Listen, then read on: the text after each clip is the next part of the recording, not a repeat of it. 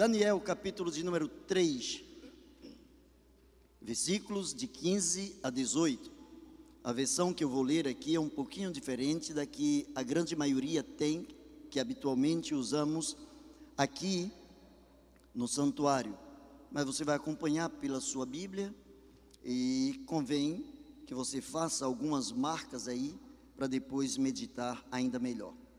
Diz assim a palavra do Senhor: Pois bem, será que agora vocês estão dispostos a se ajoelhar e adorar a estátua, logo que os instrumentos musicais começarem a tocar? Se não, vocês serão jogados na mesma hora numa fornalha acesa. E quem é o Deus que os poderá salvar?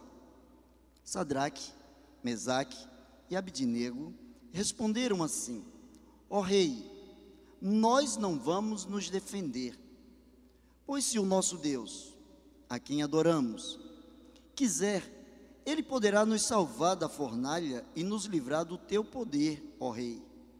E mesmo que o nosso Deus não nos salve, o Senhor pode ficar sabendo que não prestaremos culto ao seu Deus, nem adoraremos a estátua de ouro que o Senhor mandou fazer. Baixe a sua cabeça. Ó oh Deus, nós louvamos o teu nome pela ousadia dos teus filhos, pela sinceridade em seus corações, pela fidelidade, ó oh Deus, dos teus servos Ananias, Misael, Azarias. Te louvamos, Pai, porque a seu exemplo nós podemos crer que tu és o Deus Todo-Poderoso, o Deus que se manifesta de acordo com a tua grandeza e o teu amor. Recebe, portanto, a nossa gratidão pela leitura da tua palavra e aplique essa palavra aos nossos corações, pois assim oramos, em nome de Jesus. Amém e amém. Eu quero pensar com você nesta noite, você que está aqui, você que está aí em casa, eu quero pensar sobre o seguinte tema: não negocie a sua fé em Deus. Não negocie a sua fé em Deus. Independentemente da situação em que o servo de Deus possa se encontrar, é mistério que ele mantenha a sua firmeza, a sua certeza, que a sua visão, o seu foco seja o Senhor. Que ele tenha plena convicção de em quem ele tem crido, a quem ele tem atribuído toda a sua confiança, quem é o seu refúgio, o seu conforto, a sua segurança, quem é o seu Deus. Independentemente do que os outros possam pensar, independentemente dos nomes que sejam atribuídos ao servo do Senhor, convém que o servo saiba que ele é chamado pelo seu Deus por um nome muito especial, ele é chamado e ele é visto pelo seu Deus como alguém diferenciado em quem Deus também acredita. O homem confiar em Deus é, antes de tudo, um privilégio. Mas eu encontro na Bíblia homens que a palavra de Deus mostra que Deus também confiou nestes homens. Homens, segundo o que nós lemos lá em Hebreus capítulo 11, a Bíblia chama esses homens de homens dos quais o mundo não era digno. O mundo não era digno de receber de ter convivido com homens deste quilate, homens que amassem a Deus acima de todas as coisas, homens que não negociavam a sua fé, homens que preferiam a morte do que viverem separados dos propósitos de Deus para a sua vida. Eu encontro a palavra de Deus dizendo que quando esses servos chegaram do, ao cativeiro. Quando eles foram levados ao cativeiro, a palavra de Deus mostra que Deus era com eles, porque eram homens de oração, eram homens que tinham intimidade com Deus, eram homens que tinham, uma, tinham Deus acima de todas as coisas. Homens que aprenderam o princípio da palavra de Deus, quando, através de Moisés, Deus instituiu que não se deveria adorar outros pseudos deuses, outras formas eh, veneráveis, não poderia se dividir a glória de Deus ou atribuir essa glória a qualquer imagem ou semelhança de quais, quaisquer coisas aqui criada ou coisas criadas até mesmo pelo próprio Deus. A palavra do Senhor diz lá no Decálogo, nos Dez Mandamentos, nós encontramos a palavra de Deus dizendo: Não terás outros deuses diante de mim. E isso é inegociável. Isso não é algo com que se possa lidar, trabalhar ou negociar. Isso é algo totalmente defin, é, definitivo. A palavra do Senhor diz: Não terás outros deuses diante de mim. Ainda que, para não ter outros deuses ou não respeitar outros deuses diante do Deus verdadeiro, ainda que o servo do Senhor corra risco de morte, corra o risco de pagar com a própria vida o preço da sua fé. Tem muitas pessoas que estão barganhando com Deus, estão vendendo a sua fé, estão negociando a sua fé, porque estão preferindo viver de acordo com o sabor do mundo, de acordo com o tempero do mundo em busca dos aplausos dos súditos de outros deuses, de outros reis, pessoas que não impõem a sua fé, pessoas que não vivem a sua fé, pessoas que não defendem a sua fé, pessoas que não amam a Deus acima da sua própria vida. A palavra de Deus diz que quando esses homens chegaram no cativeiro, esses homens começaram a é, sobressair. Alguma coisa de diferente existia na vida desses homens. Nabucodonosor começou a perceber que não eram homens quaisquer, mas eram homens conhecedores, eram homens é, letrados, eram homens cultos, eram homens que tinham algo a mais, eram homens que, além do conhecimento científico da época, eram homens que traziam consigo um brilho diferenciado, um poder diferenciado, homens que viviam sob a orientação de um Deus que para ele, o rei, era desconhecido, mas homens que eram fiéis ao seu Deus. A sua fé são tais, são a esses tais Deus procura. Porque esses homens são mais que homens, são verdadeiros adoradores diante do seu Deus.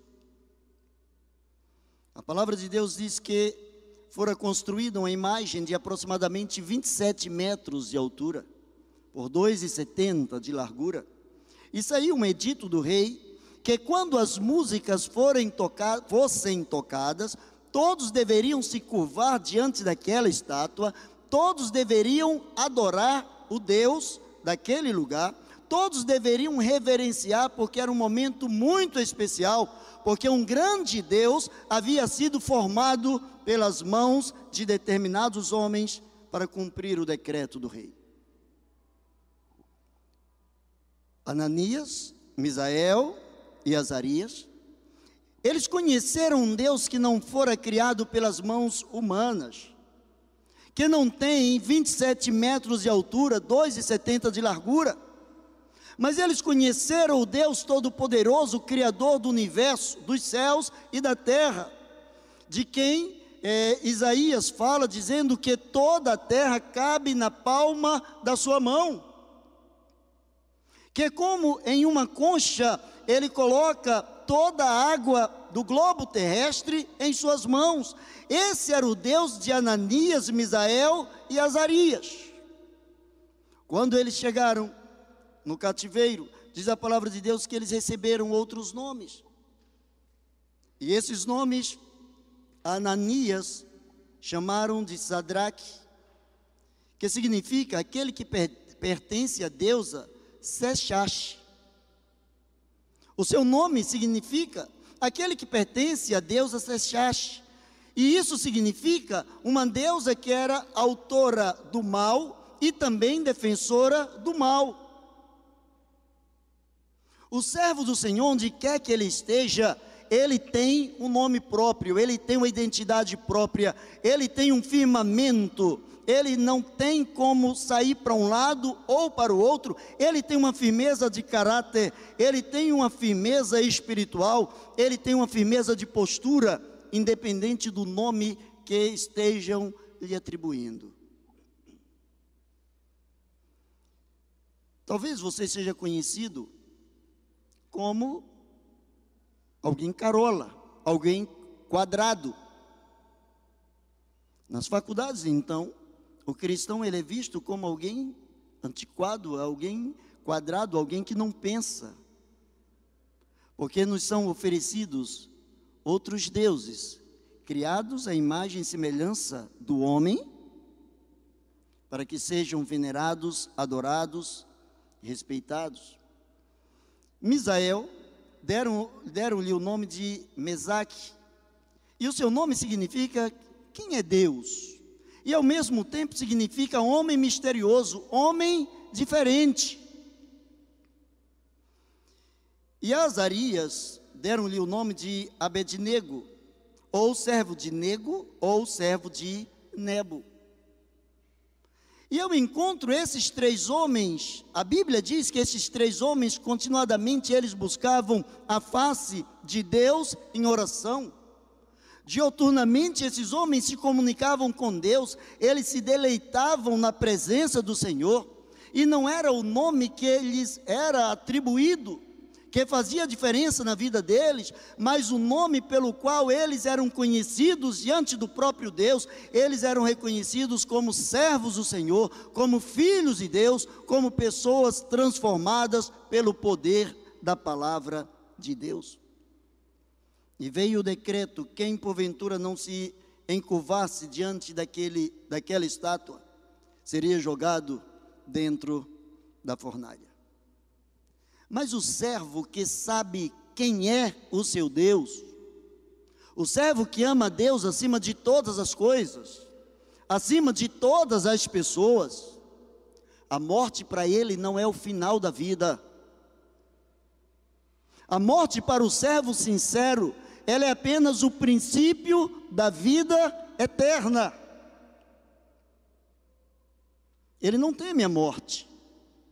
Acabamos de cantar: Nada temerei, pois sei que não estou sozinho, o Todo-Poderoso é meu amigo. Você tem alguém a quem você pode chamar de amigo? Como é bom quando a gente tem um amigo, não colega, amigo, amigo.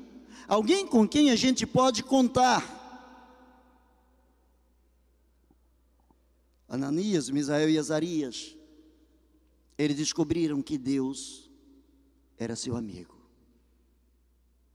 E quando, por inveja,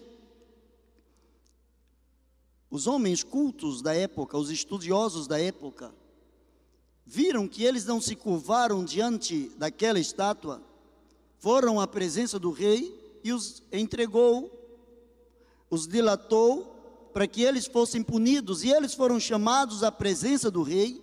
E o rei começa a perguntar a eles: é verdade que vocês não se curvaram diante da estátua? É verdade que vocês não adoraram o meu Deus? E esses homens dizem o seguinte: Rei, nós não vamos nos defender.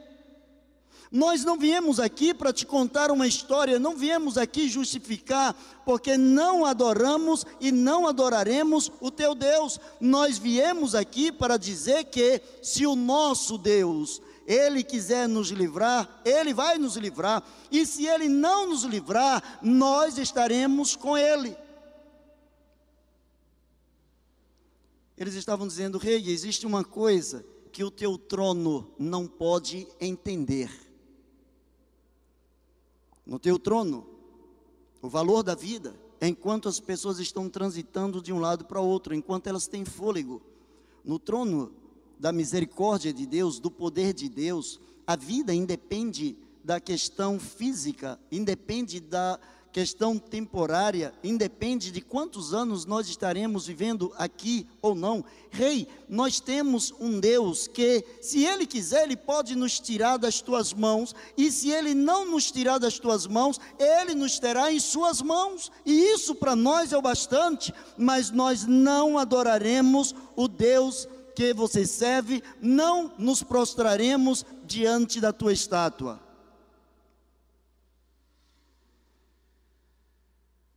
Aí a Bíblia diz que o homem virou bicho aqui. O homem virou bicho. Como que alguém pode ter uma impetulância, uma intrepidez? Como alguém pode ser tão ousado para falar com o rei? Eu sou o rei. Eu posso mandar matar vocês agora.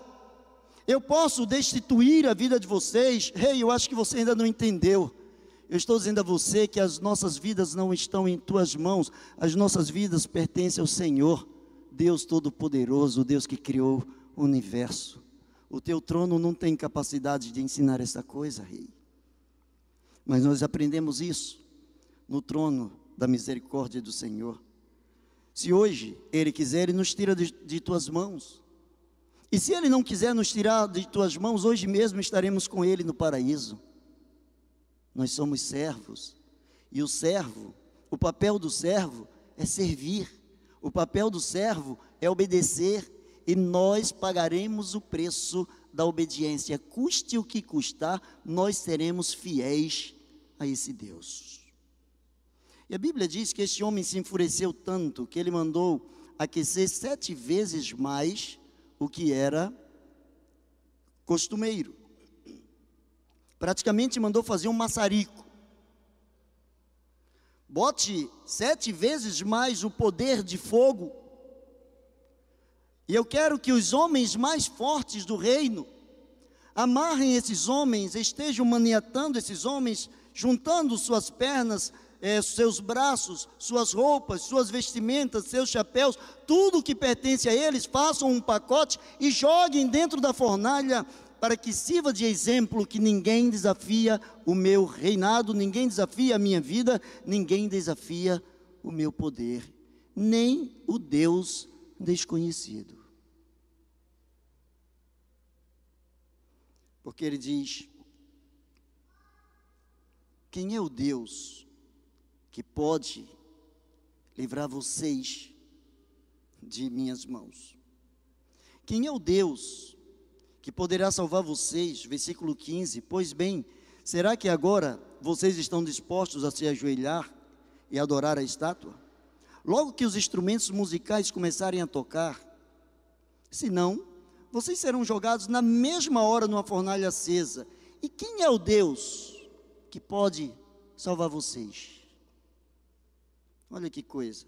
Quem é o Deus que pode? Eu não conheço esse Deus. É, você não conhece, mas nós conhecemos tanto a ponto de servir esse Deus. Nós somos amados por esse Deus. E nós batemos de frente com você, nós batemos de frente com o reino das trevas. Nós dizemos a você que nós não adoraremos o teu Deus, nem nos prostraremos diante de imagem nenhuma feita em semelhança de qualquer coisa, de qualquer ser no mundo ou no universo. Nós pertencemos ao Senhor. E a Bíblia diz que então o rei mandou que jogassem esses homens na fornalha, e a fornalha fora aquecida de uma forma tão calorosa, tão veemente, que os homens, ao chegarem perto, as labaredas, o calor, matou aqueles que estavam levando esses três homens. E os homens foram colocados dentro da fornalha. E a Bíblia diz que pouco tempo depois, o rei olhou e percebeu que aqueles homens que haviam sido amarrados, jogados com suas roupas, seus chapéus, com tudo que lhes pertencia, dentro da fornalha, aqueles homens que foram preparados para virarem churrasco, para morrerem. A Bíblia diz que o rei começou a ver que aqueles homens estavam andando, livres, soltos. Mas muito mais do que isso, já não eram três, mas existia um quarto homem andando, e diz a palavra de Deus que ele reconheceu que era a forma de um anjo, de alguém totalmente diferenciado. Parece um anjo andando com os três homens. O rei começou a pirar. Tem coisas que a mente humana não consegue alcançar. Você já se deparou com uma situação que você olha assim e diz, eu não estou acreditando, é isso mesmo? É isso mesmo, está acontecendo isso? Seja para o lado positivo ou para o lado negativo, é o que começou a acontecer com o rei. Ele começou a perguntar: vem cá, nós colocamos quantos homens dentro da fornalha? Rei, nós colocamos três: Sadraque, Mesaque e Abidnego, mas eu vejo quatro. Deus se manifesta como quer, até para aquele que não crê. Deus se manifesta como quer, até para aquele que não crê. Agora imagina, quanto Deus se manifesta para aquele que crê. Na mesma hora, o rei começa a chamar, vai, ele mesmo vai à, à entrada da fornalha e começa a chamar esses homens pelo nome. Porque esses homens primeiro permaneceram fiéis, mesmo diante das ameaças. As ameaças não podem abalar a tua fé, as ameaças não podem abalar a tua confiança nesse Deus. Independente de circunstâncias, Ele continua sendo Deus é que às vezes condicionamos o poder de Deus à realização de um desejo nosso. Se Deus fizer isso flutuar, Ele é Deus. Se Ele não fizer flutuar, Ele não é Deus. Ele continua sendo Deus. Quando Ele quis que Pedro flutuasse sobre as águas, Ele mandou e Pedro foi e flutuou.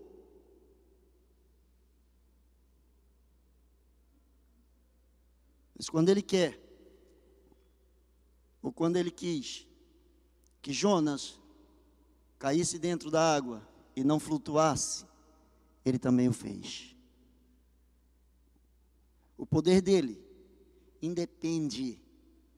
Ele não precisa provar para nós quem ele é. Mas ele se agrada da nossa fé. A Bíblia diz que sem fé é impossível agradá-lo. Sem fé é impossível manifestar a nossa confiança nele. Não existe para o verdadeiro servo uma lei maior do que a lei de Deus. Hoje nós estamos com um monte de leis que são é, nocivas. Hoje nós encontramos muitas leis, principalmente as leis voltadas para os chamados direitos humanos, que por vezes protege pessoas que são nocivas e pessoas que defendem a sociedade, por vezes não têm o mesmo direito. Vivemos num mundo de desequilíbrio, onde a lei é feita pelo homem de acordo com seu bel prazer, onde a aplicação da lei é mais ou menos assim: para os meus amigos, os benefícios da lei, para os meus adversários, a lei. No reino de Deus é diferente.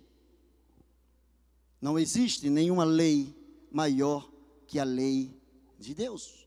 E a lei de Deus diz: não terás outros deuses diante de mim. Se a sua família for endeusada, ela precisa sair do pedestal. Se os seus bens você estiver endeusando, eles precisam cair do pedestal.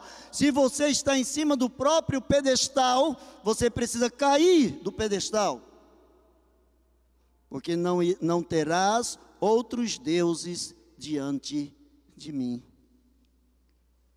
Para muitas pessoas, o seu Deus é o seu bolso, é o seu dinheiro. Se tudo estiver bem na vida financeira, Deus é maravilhoso. Glória a Deus, aleluia. O Senhor é criador do universo, do céu, da terra, de tudo. Que Deus maravilhoso. Para outras pessoas, o seu Deus é a saúde. Enquanto está tudo bem na saúde, glória a Deus. Quando a saúde aperta ou quando a saúde está extinta, as pessoas se esquecem, apostatam da fé.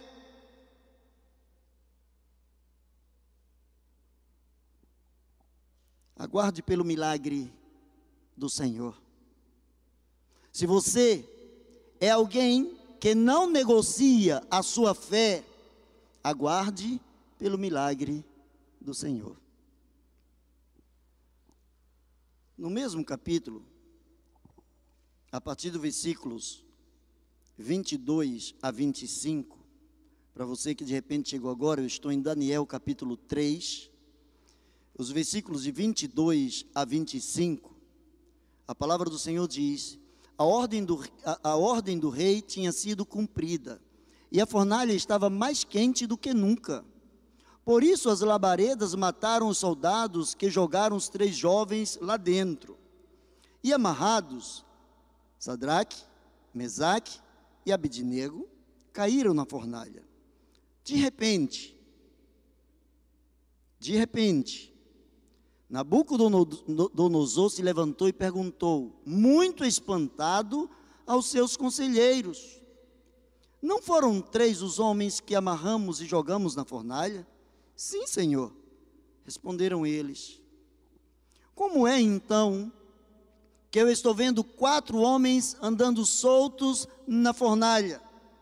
Perguntou o rei. E eles, então, passeando, eh, passeando lá dentro, e eles estão passeando lá dentro, sem sofrerem nada, e o quarto homem parece um anjo. Ô Nabucodonosor, Deus não tem que explicar porquê nenhum. Deus não tem que trabalhar em cima da lógica humana. Nós jogamos três e tem quatro. Tem, tem quatro. E se você apertar um pouquinho mais, aquele que estava ali, ele se multiplica em três.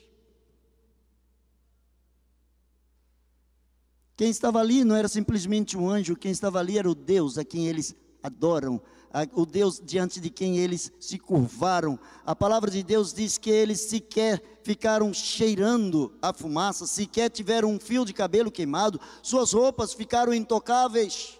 Nada foi destruído e o rei começa a perguntar: como pode ser isso? Sabe como pode ser isso? Isso é resposta da fidelidade de Deus. Deus não negocia a sua fidelidade com aquele que é fiel não negocie a sua fé, porque Deus não negocia a sua fidelidade. A palavra de Deus diz que a sua fidelidade é para sempre.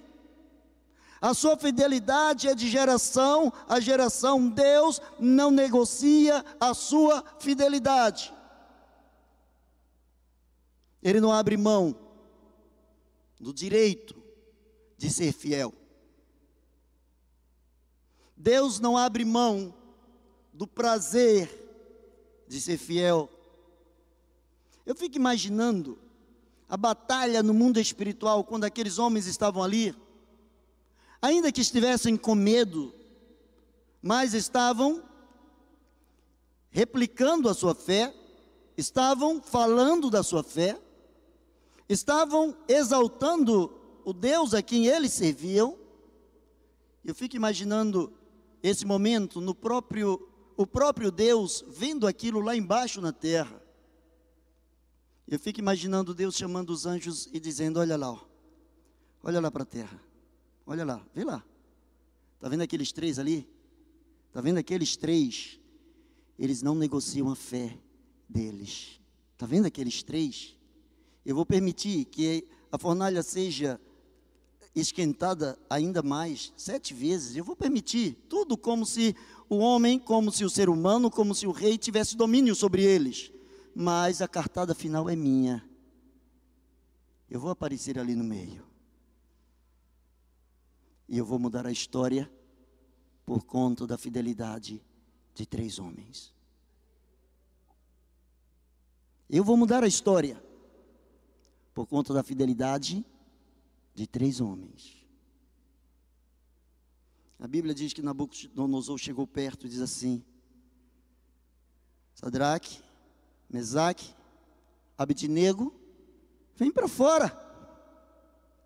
Interessante, o calor era tão, tão grande que quando os homens chegaram para entregá-los, os homens morreram.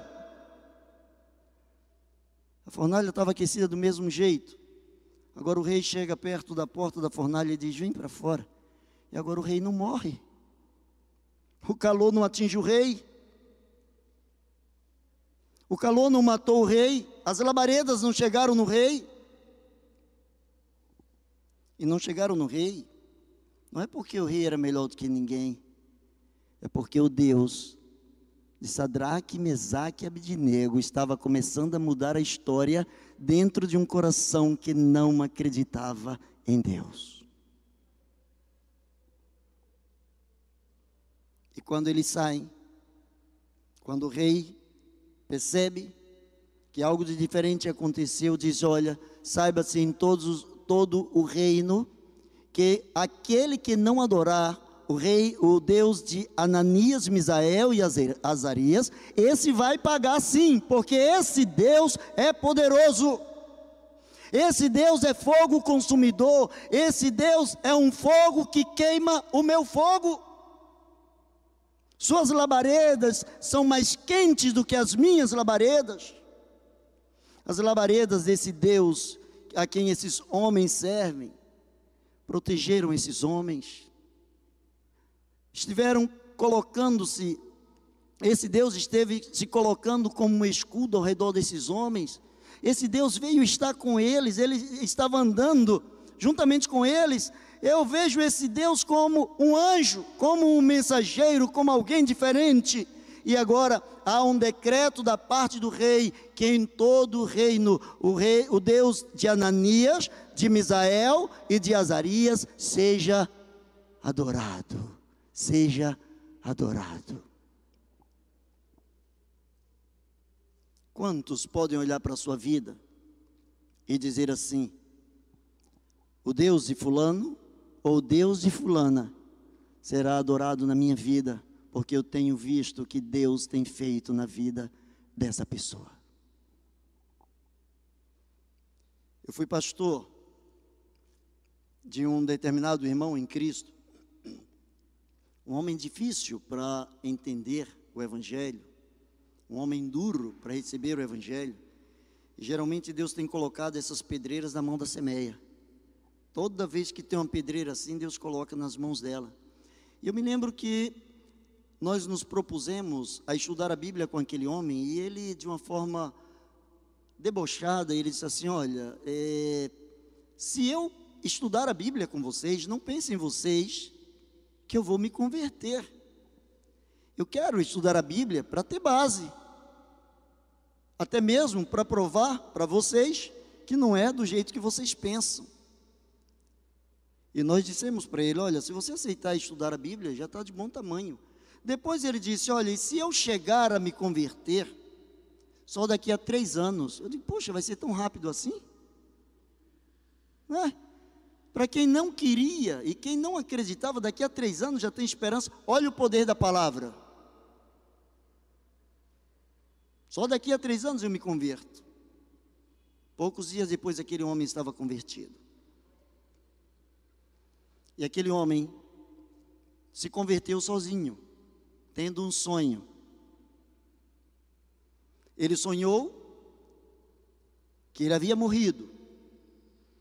E ele sonhou que ele assistia o próprio funeral, passando na frente da casa dele.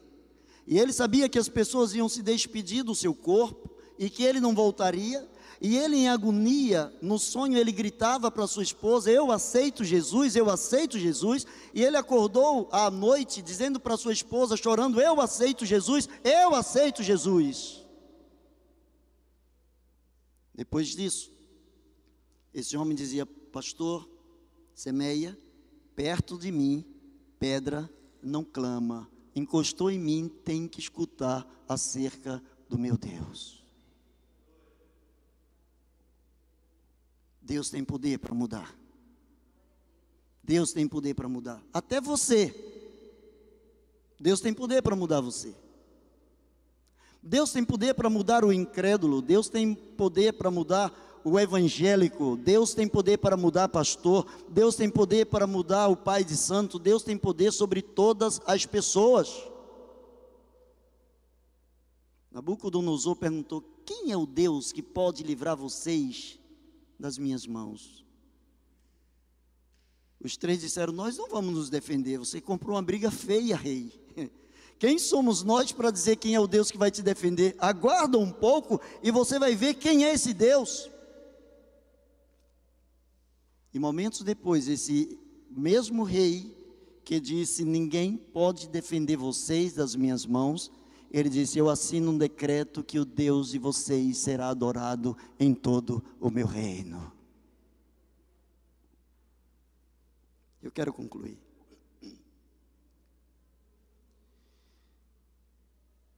Se você não negociar a sua fé,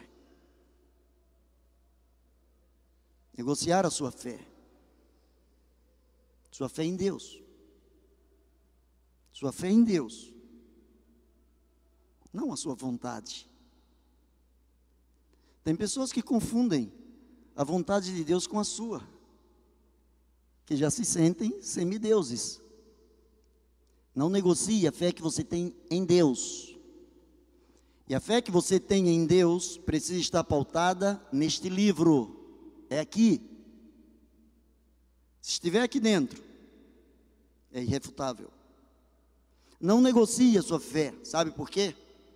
Porque se for necessário que você vá para dentro da fornalha, esse Deus vai com você até a fornalha.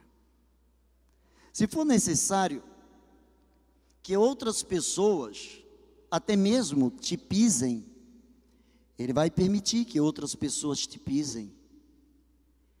E aí você vai dizer, mas eu não nasci para ser pisado por ninguém. Na realidade, você nasceu para a glória de Deus. Você nasceu para a glória de Deus. Não negocie a sua fé, por mais difícil que pareça ser, permaneça fiel. Ele vai com você aonde for necessário para mostrar o amor dele, para mostrar o valor que você tem para Deus. Nabucodonosor precisou assinar um decreto. Pegou o seu anel e carimbou. Deus mudou a história, Deus mudou uma lei. Por conta de três homens que oravam. Quais são os três homens nos dias atuais que estão dispostos a serem coadjuvantes da mudança de Deus na história da família, da igreja, da nação e do mundo. Baixe a sua cabeça em nome de Jesus.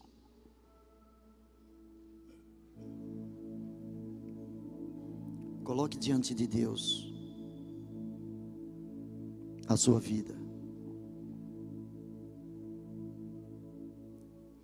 Coloque diante de Deus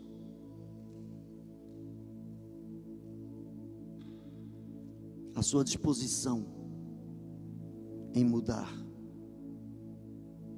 Diga para Deus, Senhor, eu quero ser cooperador das tuas mudanças. Eu quero ser alguém privilegiado por fazer a tua vontade. Querido irmão, eu quero desafiar você nessa noite a recomeçar sua história. Talvez você esteja no meio de um turbilhão, talvez você esteja em meio a uma fornalha. Quero convidar você a tomar posse do que é seu dentro da fornalha. Confiar no Deus Todo-Poderoso, entregar nas mãos do Senhor a sua vida, desafiar a sua vida para glorificar o nome do Senhor. E eu quero desafiar você pedindo que, se você sente isso, que você fique em pé, dizendo: Senhor, eu quero que tu mudes a história, começando pela minha história. Eu quero ter uma vida de intimidade maior. Deus abençoe. Deus abençoe. Deus abençoe. Deus abençoe. Nabucodonosor precisa escrever, os reis da terra hão de escrever uma nova história, partindo da tua vida, da tua vida com Deus. Deus abençoe, Deus abençoe, Deus abençoe você. Deus abençoe você. Você que está em casa também, seja desafiado agora. Senhor, eu quero, comece em mim, faça em mim uma revolução. Talvez, como Nabucodonosor perguntou, você está perguntando: quem é o Deus que pode mudar a minha história? Espere, espere. Se tiver que ir para dentro da fornalha, vá, mas não negocie a sua fé. Confie, confie, confie em Deus. Oh Pai, em nome de Jesus, para honra e glória do Teu santo nome, toma em Tuas mãos, Senhor, a vida de cada pessoa. Ó Deus, Teus servos que neste momento são desafiados e querem, Senhor, diante de Ti, fazer o melhor para Ti. Querem ser os melhores para Ti, para que o Teu nome seja glorificado na vida deles. Pai, retira, retira, Senhor, de suas vidas tudo quanto não é Teu. Desfaz, ó Pai, tudo que tem prejudicado a vida deles contigo, tudo que tem dificultado, ó Deus, a sua caminhada na direção da tua vontade em nome de Jesus, faças cair por terra agora, Senhor. Que o teu nome seja exaltado na vida de cada servo que está orando agora, Senhor. Porque assim oramos e o fazemos. Em nome de Jesus. Amém e amém. Deus abençoe você. Você pode sentar.